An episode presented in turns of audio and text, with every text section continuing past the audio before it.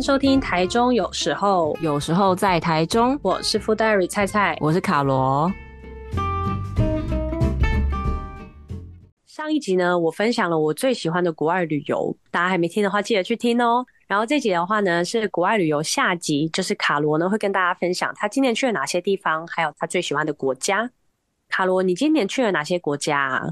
我今年的话，我在二二八年假的时候去了一趟泰国曼谷，然后在三月的时候去了韩国的首尔，今年七月底的时候去了日本的大阪，这三个地方。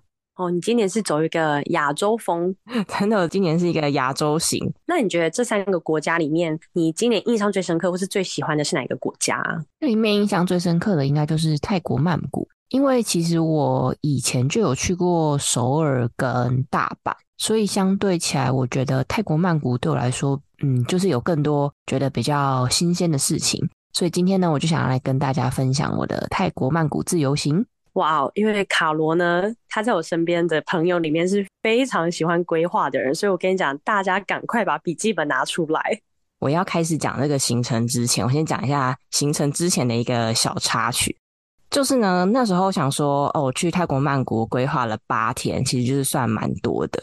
所以我原本计划是，嗯，去曼谷的这八天中间，我们要从曼谷再飞国内班机到苏梅岛待四天。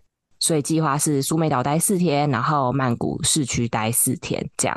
然后一开始我们查泰国国内的机票啊，就是曼谷飞苏梅岛来回，大概就台币三四千块左右，就蛮便宜的。因为它的飞机的时间大概好像，嗯，印象中应该是一两个小时内就到了吧，所以就蛮近的。然后三四千块的机票，觉得蛮 OK。然后想说国内机票应该不像国际机票需要这么提早订，所以我们就不急着订。我就先开始看了苏梅岛的住宿，然后苏梅岛住宿啊，它随便一个 Airbnb 都超级美，都是那种什么大海景 Villa 等等的，而且还超便宜。一个人一个晚上可能只要一千块出头左右，就是那种相同的等级，你在台湾可能一个人一个晚上至少要三至五千块不等的那种。所以呢，就是他那边的住宿就是很多很美，然后一个选择障碍很久。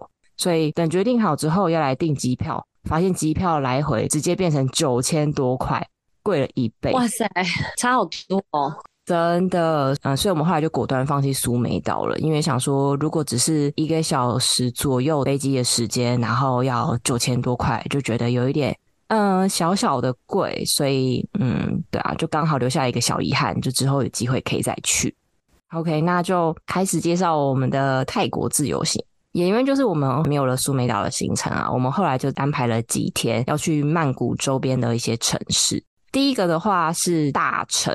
大城它是位在曼谷北边的一个城市，它距离曼谷大概两个小时内左右的车程就会到了。那它是以前泰国王朝的首都，所以当时这里有很多因为战争而损毁的一些遗迹跟佛像，后来还被列为世界级的遗址之一，有泰国的吴哥窟之称。其实我那时候就是被这句话所迷惑。因为我真的觉得吴哥窟感觉超酷的，而且我看大成他的那个照片，就真的很像吴哥窟的那种风格的古迹，所以我就觉得很酷，就很想去。那其实我们那时候是买 KKday 上面那种 One Day Tour，它会包车到饭店接你，还配一个中文的导游。那这种其实我觉得比较有一点小疑虑的是，因为你不确定你配的导游好不好。那我其实那次还蛮幸运，我觉得我们的导游蛮好的，就是他很亲切，然后他的讲解也蛮有趣的，不会很无聊。所以在这里面就是会先跟我们介绍的你要去的古迹的一些历史，然后在我们进到那个古迹之后，其实就蛮有代入感的，而且那些遗址就就真的像照片看到那样，就是真的蛮酷的，就很壮观。因为你可能看到的一些庙啊或什么塔啊之类的，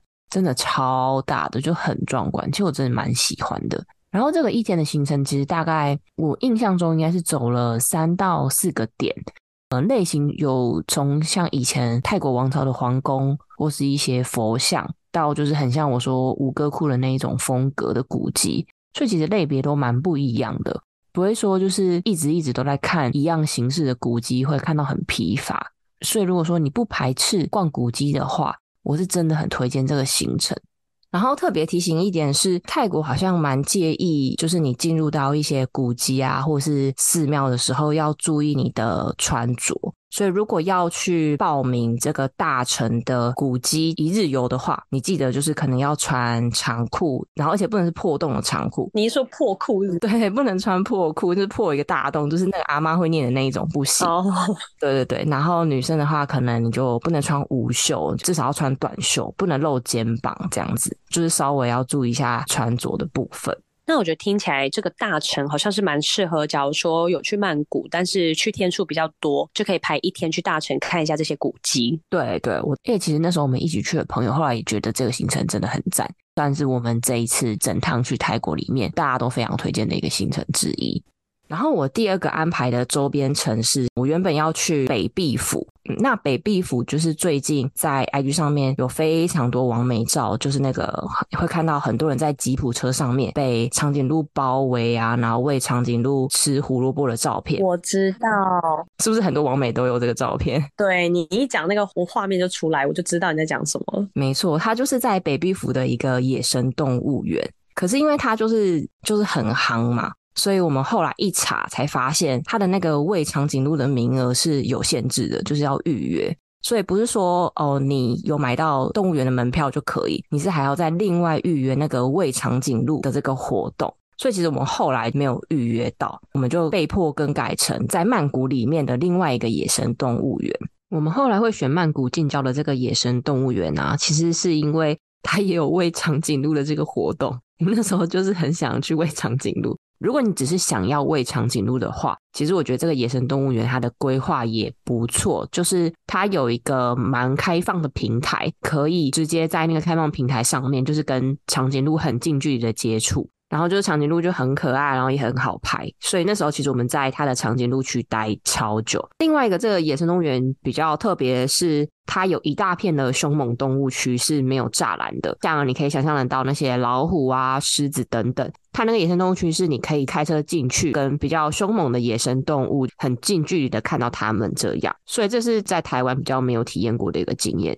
但是呢，除了这两点之外，这整个动物园我们其实没有非常的推荐，动物种类就蛮少的。它还有一堆动物表演，就是你知道那种他会故意叫动物模仿一些人的动作啊等等那一种的动物表演，就反正我们没有很喜欢。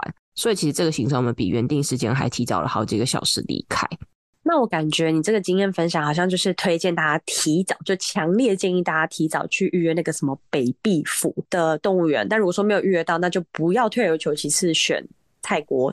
里面的这个 没错，我真的这么觉得，好无奈的，没错。对啊，因为我觉得这个行程，这个曼谷里面这个野生动物园，是我这一次曼谷里面，嗯，我最不喜欢的行程，最不推荐的。讲完了曼谷周边的城市啊，那我接下来就来分享一下我在曼谷市区内的行程。我现在仔细回想一下，我在曼谷市区的行程，真正去的景点好像不多诶、欸因为曼谷观光景点也就是很多的寺庙跟古迹，我觉得我我们把看古迹的能量都用在大城了，所以就不想在市区还去这么多的寺庙，所以我们在市区只去了郑王庙。会选郑王庙的原因是因为它参观的门票比较便宜，只要一百泰铢。另外卧佛寺啊或大皇宫那些的门票，我记得都要三百到五百泰铢左右。因为我觉得郑王庙这里拍起来是最漂亮的。那如果说你不怕热的话，我看很多人都会在这里租泰国的传统服饰来穿，感觉是一个蛮不错的体验。其他行程的话，就是像是去恰图恰的假日市集，跟一些百货公司、咖啡厅、酒吧等等。首先，第一个我要先推荐的就是咖啡厅，因为其实近几年曼谷的咖啡厅也很盛行，都装潢得很漂亮，它的风格也都非常的多元。那我们这次是有安排了去两个咖啡厅，第一个就是叫做 Bubble in the Forest，近几年也是在 IG 上面非常红的完美咖啡厅，它有泰国版的马尔地夫之称，但是它其实距离市区有一点点小远，搭个 Uber 过去要三四十分钟左右。它嗯会很红，原因就是因为它其实把整个咖啡厅弄成一个很像在马尔地夫海上的小木屋的那种氛围，拍照起来都很漂亮。然后除了拍照之外，其实我觉得它的餐点其实也还算 OK，因为通常像这种网美的咖啡厅，你就会预期它的餐点可能就不怎么样。但是这一间咖啡厅的话，我觉得它的餐点算是嗯有超乎我的预期，就是比想象中的好吃，而且种类也很多样化。对，所以我觉得这个还不错。我刚刚你边讲，我边查了一下照片，哇，我觉得这感觉很值得去哎、就是它仿的真的很真实哎、欸。对啊，就是你拍照起来就真的会很像你在马尔地夫的那种感觉。对对，很漂亮，很漂亮。再来第二家的话，我是要推荐。嗯，它的名字实在是有点难念，我再放在我们的 Instagram 上面告诉大家。我先介绍一下这家店，好，如果有兴趣的话，可以再去我们 Instagram 里面去看这家的店名。它的外观是一个纯白色的建筑，然后它整个的氛围就是很像那种什么文艺复兴时代那种的感觉。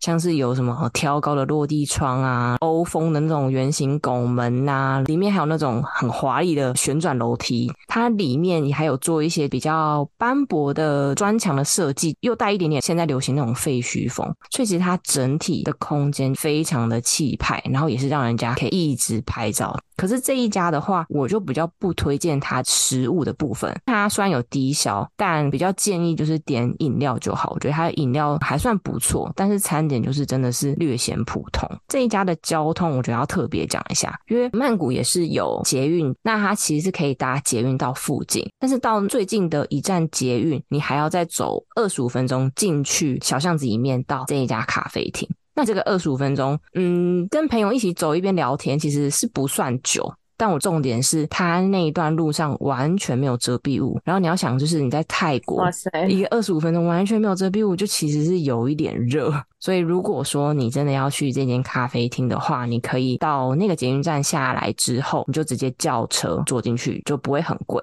所以我觉得会比较建议是这样子的方式。介绍完咖啡厅，我接下来想要介绍的是曼谷的酒吧。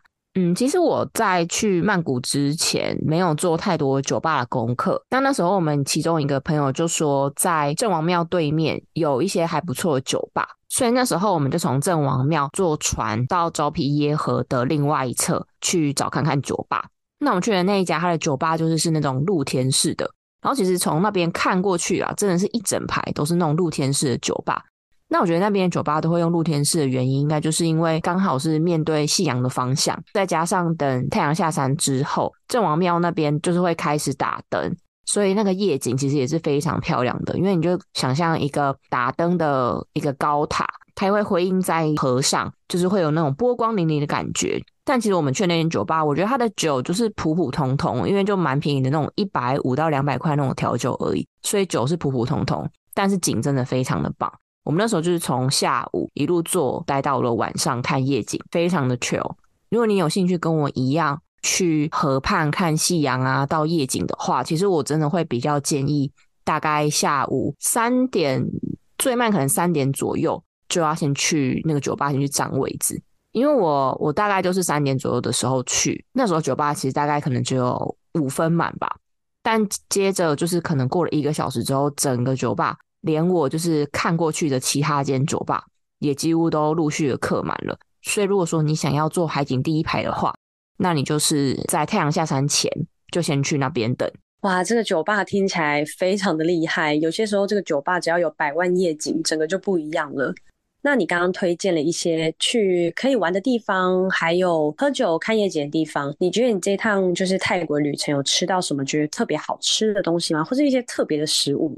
哦，这次去泰国，我其实有吃到他们一些比较泰国传统的点心，我觉得印象很深刻，因为我觉得真的很好吃。就刚刚有说到，我去有一家就是咖啡厅，要走很久的路嘛。那因为走很久，然后我们刚好在路边，就是看到一个路边摊的一个阿贝在卖，就是在台湾从来都没有看过的点心，然后就看到很多当地人在买，就想说就去买买看，就大家分着吃。它那个点心是外皮是一个有点像是可丽饼的那种脆皮的。但是比较小，就圆圆的小小的，吃起来就是像可丽饼那种饼干的感觉。Oh. 它中间是夹椰奶，还有一点的椰子丝跟蛋丝夹在那个脆饼里面，吃起来是甜的口味，但是又不会太过于甜腻，所以我就觉得这东西吃起来很特别，很好吃。真的是在台湾都没有看过的泰式的传统点心。之后有去泰国有看到的话，可以买来尝试看看。我觉得这听起来就很好吃，感觉就是我下次去泰国会想吃的东西。接下来的话是乔德夜市吧，因为乔德夜市算是现在曼谷很大的观光夜市。嗯，它这夜市它其实现在规划的很干净整齐，而且它上面还有弄很多灯啊，然后有露天酒吧啊，还有表演。除了卖食物之外，也有卖一些衣服啊，哦，甚至还有做指甲。那边做指甲是真的超级便宜。如果大家有听上一集菜菜分享美国的那个真的做指甲的话，泰国的做指甲就是他帮你修皮呀、啊、磨指甲啊，然后加上光疗哦，这样整副做到好，只要台币四五百块，太过分了，我觉得太过分了，真的超便宜。只是你要坐在夜市里面做指甲。Oh. 对，总之就是这个夜市，它里面就是什么东西都有。那这夜市里面有一个最有名的食物，就叫做火山排骨。它其实就是把很多那猪，算是猪排骨嘛，就是很大根的那种猪脊骨，把它叠成像火山一样。然后它是用泰国的青辣椒去做的一个酱汁，就是有点酸辣酸辣的。不过我觉得它辣度算蛮高的，可能要敢吃辣的人才可以尝试。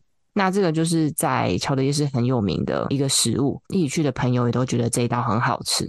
你知道吗？我上礼拜才吃火山排骨，欸，诶真假的？台湾有火山排骨哦？有，在哪里啊？因为我本来我不知道火山排骨是泰国东西，因为我之前也没吃过。然后呢，我是因为上礼拜去吃了一间台北的餐厅，但我先不说哪一间，因为我之后会发在我的 food diary 里面。反正它就是一间泰式的串烧店，它就有火山排骨，我就以为是那种。点了会大燃烧那种，所以我想说吃看看，结果呢就完全像你刚刚讲一样，诶，它就是把很多猪跟那种软骨什么的部位，然后把它叠成像一个火山一样，然后又有点那种辣辣酸酸的酱把它淋上去。哇，我觉得非常好吃，就我很喜欢。然后，但是我第一次吃那个，因为它那个你的酱汁可以淋在那猪排骨上面嘛，然后你在吃那个排骨的时候，就还可以吸那个酱汁，对，很开胃，很开胃，对，超开胃的。对，有去曼谷的话，就是一定要试试看这个，真的，这个不错，这个不错。对，然后接下来我在乔德夜市也吃到了一个，我这次去曼谷觉得吃到最好吃的椰子冰，就是它的椰子冰是那种小颗的椰子。不是大颗的，它是小颗真的椰子，把它剖开。之后，它会把椰子肉削成薄片，削下来铺在那个椰子壳里面，之后再挖几尺的那个椰子的冰淇淋放在上面，再撒上几颗花生粒，就觉得整个吃起来它的椰子味是很清爽的。然后又有点那个花生颗粒的提味，整个吃下来我真的非常喜欢。然后再加上那个椰子肉可以搭配着吃，我真的很喜欢那个椰子冰。我后来在乔德夜市吃完了这个椰子冰之后，我每去每个地方都吃一次。只要在泰国路边我看到椰子冰，我都会想去买。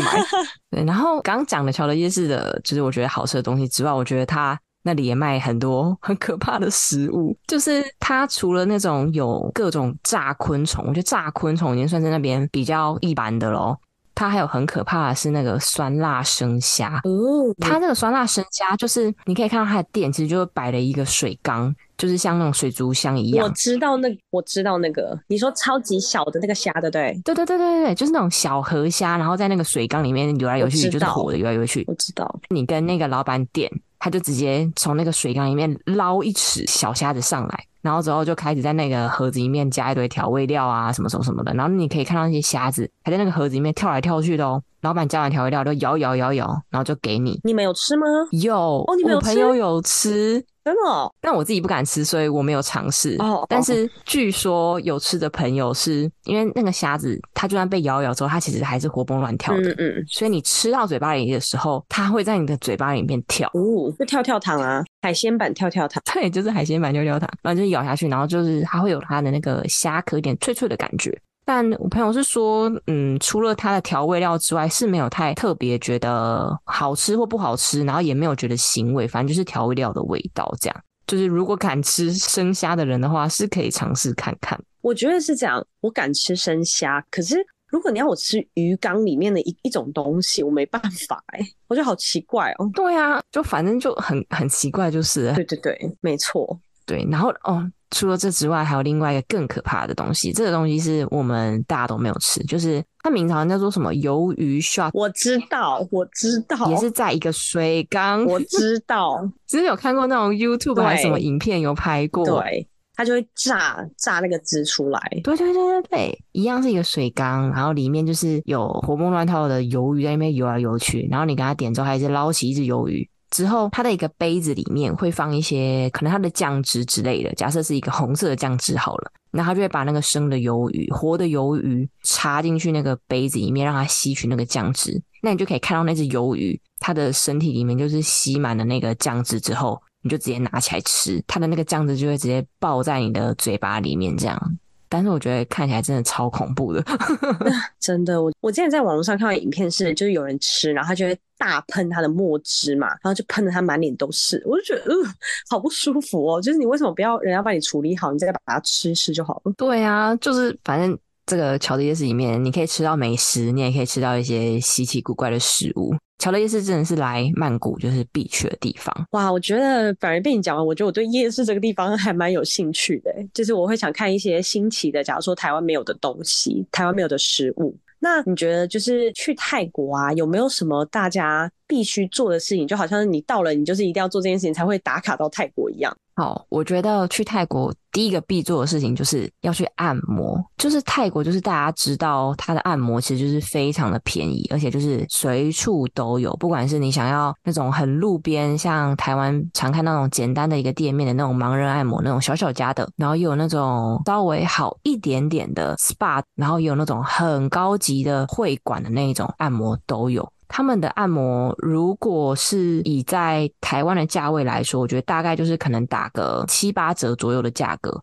所以是相对便宜。我觉得特别要提醒一点是，因为我们就觉得，嗯、泰国就是满地都是各家按摩店嘛，所以应该很好预约，随便走进去都可以去按。结果没有，我们几乎比较高级的啊，或者比较便宜的按摩店，我们都有进去。几乎所有的按摩你都要预约，你几乎现场去是没有位置的，真的就是很夸张。这点我非常惊讶，因为我很久很久很久以前去过泰国，就随便路边随便进去就随便按诶、欸。对啊，没有诶、欸，我因为我们也以为是这样，结果我们这次去按了两家还是三家吧，三家全部都要预约。哇哦，真的，所以建议大家如果有想要去按摩的店，一定一定要先预约。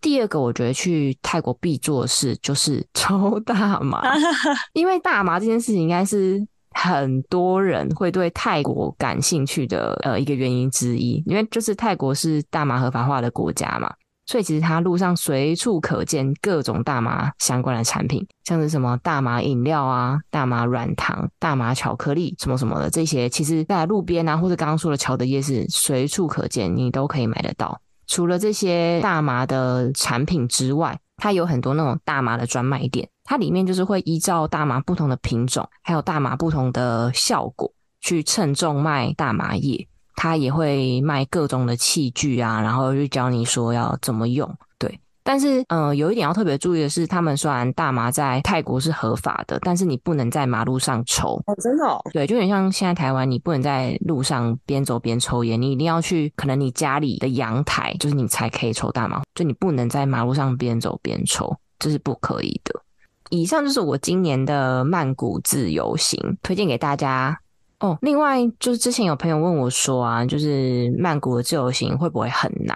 但其实我觉得不会，因为曼谷它的捷运其实也蛮发达的，所以其实我刚刚说的那几个地方，除了就是曼谷附近的其他城市之外，其实大部分的景点都可以搭捷运去到，所以我觉得不会很难，而且那边基本简单的英文都可以沟通，所以不用太担心。